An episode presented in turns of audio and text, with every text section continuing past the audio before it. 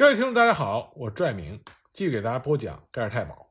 上次我们说到，特雷伯打算越狱，但是卡茨为了他的妻儿的安全，甘愿留下。特雷伯把设计好的越狱计划告诉了卡茨，卡茨祝特雷伯一切顺利，并且要求，如果特雷伯能够成功的话，就要想尽办法搭救他的妻子和孩子。卡茨说，这是他唯一的愿望。特雷伯知道。直接越狱这不太现实，最好的机会还是在他离开监狱去其他地方的时候。当时伯格每天都会来找特雷伯，把他带到所在街去。特雷伯明显的感觉到对他的监视在逐渐的松懈。刚开始跟随他们的第二辆车已经被取消了，与此同时，在他们坐的车上增加了一个看守来协助伯格。这样的话，在这辆车上就有一个司机。一个盖尔太保的特工，司机要注意开车，让伯格的警惕性，因为他们之间建立起来的这种友好关系而被麻痹了。同时呢，伯格这段时间经常说他胃疼的厉害，这个弱点就成为了特雷伯抓住的一个漏洞。特雷伯装作关心伯格的健康，劝他去治病，答应找一天带他去罗马街十五号八一药房去。特雷伯非常肯定地对伯格说。在那里一定可以找到治他胃疼的药。特雷伯的这个建议并不是偶然提出来的，因为这家药房正是特雷伯长期以来寻找的便利于他逃跑的地方之一。这个药房有一个非常吸引人的特点，它有两道门，一道门是开向罗马街，一道门是开向罗歇街。九月十二日，特雷伯见到了沃克博士，沃克博士当时表现出了不容怀疑的自信。他告诉特雷伯说，他明天就可以破译那些电报，因此特雷伯知道九月十三日就是他越狱的最后期限，所以他确定了他的计划。第二天，伯格像每天那样带特雷伯去所在街去，在途中他们会在八一药房停留，在这个时候，特雷伯就会预定的向一个柜台走过去，到了收款处，然后从对面的出口逃走。伯格如果追赶他，就会遇到困难。在一大群法国人当中，因为这个药房总是有很多人，他用德国话大喊大叫是收不到什么效果的。如果向特雷伯开枪的话，就肯定会有打中其他顾客的危险。如果他设法追赶特雷伯，那也不用怕，因为特雷伯行动敏捷，而伯格这段时间经常酗酒，所以行动缓慢。特雷伯希望出了药房。用几分钟时间就可以到达地下铁道的车站，坐上地铁直到终点，然后再转乘公共汽车到圣吉尔曼，在那里特雷伯早就预备好了一个落脚点。九月十三日，特雷伯有点紧张，他希望不会有什么突发的事情妨碍他的逃脱计划。他希望伯格不会因为病得很重而找另外一个人来代替他。不过一切都很顺利，伯格准时十一点半来了。两个人上了车，出了大门。特雷伯从车上望出去，看见卡茨站在那里。特雷伯只能用眼神示意告别。他知道他再也见不到他这个亲密的战友了。他们一句话也不能交谈。这个告别是无声的。车子快到巴黎市的时候，伯格把当天特雷伯的身份证和一枚五百法郎的硬币交给了特雷伯。特雷伯装作十分同情的样子，问伯格。你今天觉得怎么样？伯格说：“我感觉越来越差了。我们必须到药房去。”车到了药房，伯格还在打盹儿。特雷伯轻轻碰了一下他，对他说：“我们到了，你来不来？”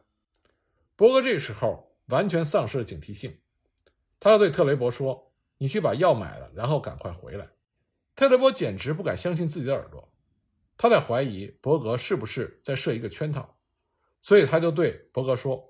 可是伯格，这个药房还有一个出口。伯格笑着回答特雷伯说：“我完全信任你。再说，你知道吗？我太累了，不想上楼梯。”就这样，特雷伯走进药房去。差不多马上，他就从另一头走了出去。几分钟之后，他就进了地铁，然后换车到了纽伊桥。特雷伯得到了一个让人无法相信的机会。他在地铁出口乘坐公共汽车到圣吉尔曼。他逐渐冷静了下来，然后出于一种不由自主的反应，他望望他的周围，他发现没有人监视他。他开始想象伯格的反应。至少有十分钟的时间，他对于特雷伯不回来不会感到奇怪，因为在一家顾客很多的地方买东西，最低限度也需要很长的时间。然后伯格会有点纳闷他会走上药房的二层，到处找特雷伯。又过了整整十分钟，还是找不到，他又得用相当多的时间到索泰街去发出警报，而盖尔太保们要用四十到五十分钟才能赶到特雷伯逃跑的现场，而这个时候，特雷伯已经到一个安静很多的地方。十二点半，特雷伯到达了圣吉尔曼，他自由了，但他仍然得保持着警惕，因为他面对的是极为强大的对手盖尔太保的追捕。那为什么特雷伯会选择圣吉尔曼呢？因为之前和他有联系的美国公民乔奇·德温特，他的儿子在一九四二年夏天被安置在了圣吉尔曼的一家寄宿学校，是由姐妹两个教师主办的。而温特在美国和轴心国开战之后被迫躲入了地下，他拿着一张比利时的假身份证，上面名字叫特维内，而且因为温特。和红色乐团网络并没有直接的联系，所以他是安全的。特雷伯想找到那家寄宿学校，然后通过这所学校和温特联系上。他没有遇到什么困难，就找到了那所学校。一个俄罗斯特征十分显著的少女给他开了门。特雷伯并没有隐藏他是从盖尔太保手里逃出来的这个事实。那所学校姐妹两个负责人不仅没有害怕，反而热情地帮助了特雷伯。他们花了很长的时间和温特联系，最终联系上了温特。温特赶到这所学校，看见特雷伯，激动万分。温特和特雷伯向这姐妹俩表示了最诚挚的感谢，然后就离开了这所学校。一九四三年九月十三日这一天，对于潘维茨和他的盖尔太保同伙们来说是非常倒霉的一天。但是，尽管特雷伯逃出了盖尔太保的魔爪，但他也意识到，战斗只是重新开始了。他不想一直躲藏起来，他必须尽快找到法国共产党的联络人米歇，和他联系上之后，通知苏联军事情报局，他已经逃出来了。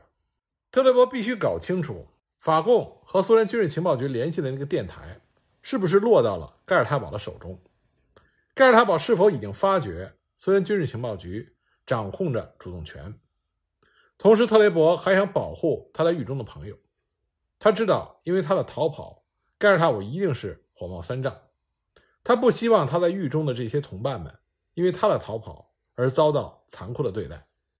那么，当伯格把特雷伯逃跑的消息带到盖尔塔堡总部，潘维茨很快的意识到，他将对这件事情负主要的责任。因此，他迅速的做出了反应。那所药房所在的大楼很快就被盖尔太保包围了，数十名顾客被逮捕。潘维斯下令搜索整座建筑物，他以为特雷伯还会躲在那里。等到搜捕结束之后，圣拉扎尔车站也被封锁了，开出的列车被细细的筛了一遍。凡是特雷伯在押送下外出时到过的地方，商店、咖啡馆、饭店、理发馆，盖尔太保都搜查了一遍。潘维茨采用撒网捕鱼的方法，他认为只要逮捕的人足够多，总可以找到一个能够提供有用线索的人。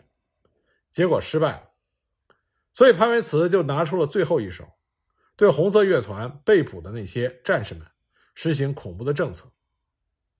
那么，为了把线索搅乱，特雷伯想了一个办法，就是给潘维茨写了一封信，说他并没有逃跑，但是他被迫藏了起来。因为在药房的时候，有两个陌生人走到他的身旁，说出了和苏联军事情报局约定的暗号，让他和反间谍组会面。那两个人向他证实说，他马上就要被盖尔泰堡逮捕了。他们奉命把特雷伯带到安全的地方。接着，在信中，特雷伯又向潘维茨解释说，为了不影响我们共同的事业，我认为有必要不违抗这两个人，并且跟他们走。特雷伯接着描述说。这两个人让他登上了一辆汽车，他们离开了巴黎，在离巴黎一百公里的地方又坐上了火车到瑞士边境去。特雷伯接着在信中说，他趁看守他的人一时不注意，在博桑松车站投递了这封信，并且将继续告诉潘维茨之后事态的发展。同时呢，特雷伯在信中也劝潘维茨不要把发生的事情归咎于伯格，因为不管怎么样，他即使进了药房也是无补于事。那么，那所帮助特雷伯的寄宿学校两个姐妹负责人中的一个答应坐火车到博桑松车站投寄这封信。特雷伯采取这个行动是想试图让潘维茨相信特雷伯在逃出魔爪之后已经远离了巴黎，从而放慢搜捕。而特别是，如果盖尔太保在电台的文件中找不到特雷伯的报告，那么莫斯科的苏联军事情报局就可以继续迷惑盖尔太保。特雷伯逃跑不逃跑无所谓。那么现在最关键的就是要和法国共产党取得联系。特雷伯之前和法共的领导人已经约定好，恢复联系的办法是拨某一个电话号码，然后留下口信说让先生动了手术，需要药品。一收到口信儿，法共就应该派联络员到所有四个预定的接头地点去。这四个地点分别位于巴黎的东南西北四个方向。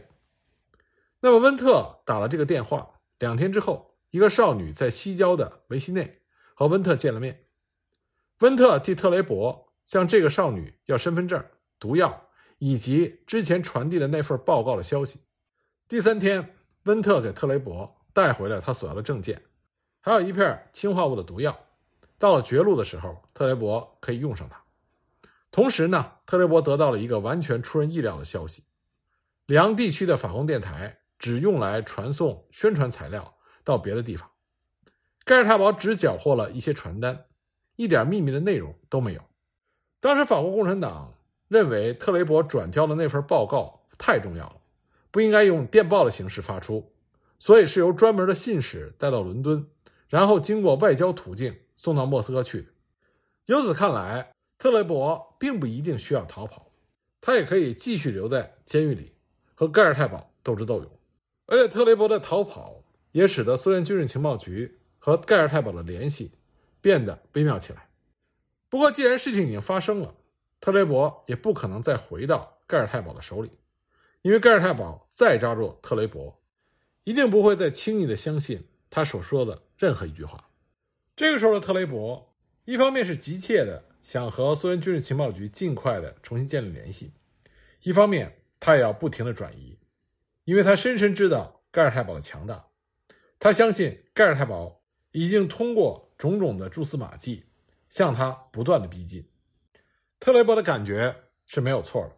一个星期之后，盖尔太保就查到了圣吉尔曼的寄宿学校，很快特雷伯。就接到了寄宿学校负责人那两姐妹的电话，告诉他来了一个人，说想把什么东西交给温特。从两姐妹的描述里，特雷伯马上意识到这是肯特，他在为盖尔太保服务。过了三天之后，又有一群好奇的人来到了寄宿学校，这些人当中居然有卡茨。后来特雷伯才知道，在他逃跑之后，潘维茨把全部的力量都用在了卡茨的身上。潘维茨想通过卡茨追踪到特雷伯这里。潘维茨用卡茨的妻子来威胁了卡茨，让卡茨和盖尔太保一起到了圣吉尔曼探听情况。不过到了那所寄宿学校，卡茨十分巧妙地对付了过去。他甚至在最后一刻，在两姐妹其中的一个的耳边轻轻地说：“吉尔伯有生命危险，盖尔太保在追捕他。”英雄的卡茨直到最后一刻。仍在为他们的事业而奋斗，为了拯救特雷伯，不惜冒生命的危险。后来，在巴黎解放的同一天，特雷伯在一个同志的陪同下，回到了当初关押他的监狱。那里的法国看门人普罗多姆先生向特雷伯叙述了卡茨遭受的苦难。在特雷伯逃跑十几天之后，盖尔塔堡经常在夜晚把卡茨带到盖尔塔堡总部，每天早上。当卡茨被送回来的时候，情况都可怕极了。他所受到的苦难越来越难以忍受，经受的拷打不断的加重，原来的伤口还来不及结疤，新的拷问又开始了。看门人清楚的记得，有一天卡兹的脸和手伤痕累累，他悄悄地对看门人说：“战争结束之后，吉尔伯先生肯定会再到这里来，你一定要告诉他，尽管酷刑和痛苦我一点也不后悔，我为我所做的事情感到幸福。你只需要求吉尔伯先生照顾好我的孩子。”在说完这段话几个小时之后，盖尔太保的人就把卡茨带走了。看门人再也没有见到过卡茨。没有人知道卡茨是怎么牺牲的，也许只有潘维茨本人知道。这是他下令结束了卡茨的生命。很快，在圣吉尔曼，盖尔太保逮捕了那所寄宿学校的两姐妹。不过，两姐妹非常的勇敢，没有开口透露出一点消息。特雷伯在继续找着藏身的地点，他在和盖尔太保赛跑。温特曾经上过舞蹈班，他舞蹈班里的一个朋友叫丹尼斯。把自己在夏巴奈街住的阁楼的钥匙交给了温特，这样呢，特雷伯和温特在十一月二十四日晚上住到那里。特雷伯是非常勉强的采纳这个办法，因为他的直觉告诉他，丹尼斯不太靠得住。他觉得他们好像是正好送入虎口。住在那个阁楼的时候，特雷伯每一分钟都非常的紧张，他注意听着周围的声音，生怕盖尔太保突然在门口出现。仅仅住了一个晚上，特雷伯就要求离开这个可疑的地方，再换到一个新的地方去。特雷伯的预感得到了证实，幸亏他们匆匆转移了，因为盖尔太保已经把丹尼斯抓捕了，而丹尼斯被捕之后，把什么都说了出来。他特别强调了那个阁楼所在的地址。潘维茨以为自己马上就要抓到特雷伯了，盖尔太保像疯狗一样就扑向了那座阁楼。但太迟了，特雷伯凭着敏锐的直觉，已经提前一步离开了那里。虽然特雷伯得到了地下抵抗组织其他成员的帮助，但是要想找到一个安全的藏身之所，非常的困难，因为这些帮助他的地下抵抗组织成员也都在从事着危险的工作。他们和特雷伯相互之间都怕把盖尔太保的注意力引到对方的身上。不过最终呢，他们还是帮助特雷伯找到了一个。非常理想的藏身之所，这是在阿拉托利教堂的一个养老院。尽管特雷伯当时是三十九岁，但他也迫不得已，必须装扮成一个多病的养老者，靠一个女看护照应，留在这里。在这里安静的过了几天之后，特雷伯就发现，在这里养老的人有不少也是因为各种原因在躲避盖尔太保。不过特雷伯呢？并没有多关心别人的情况，他现在要考虑的是如何继续和盖尔太保进行斗争。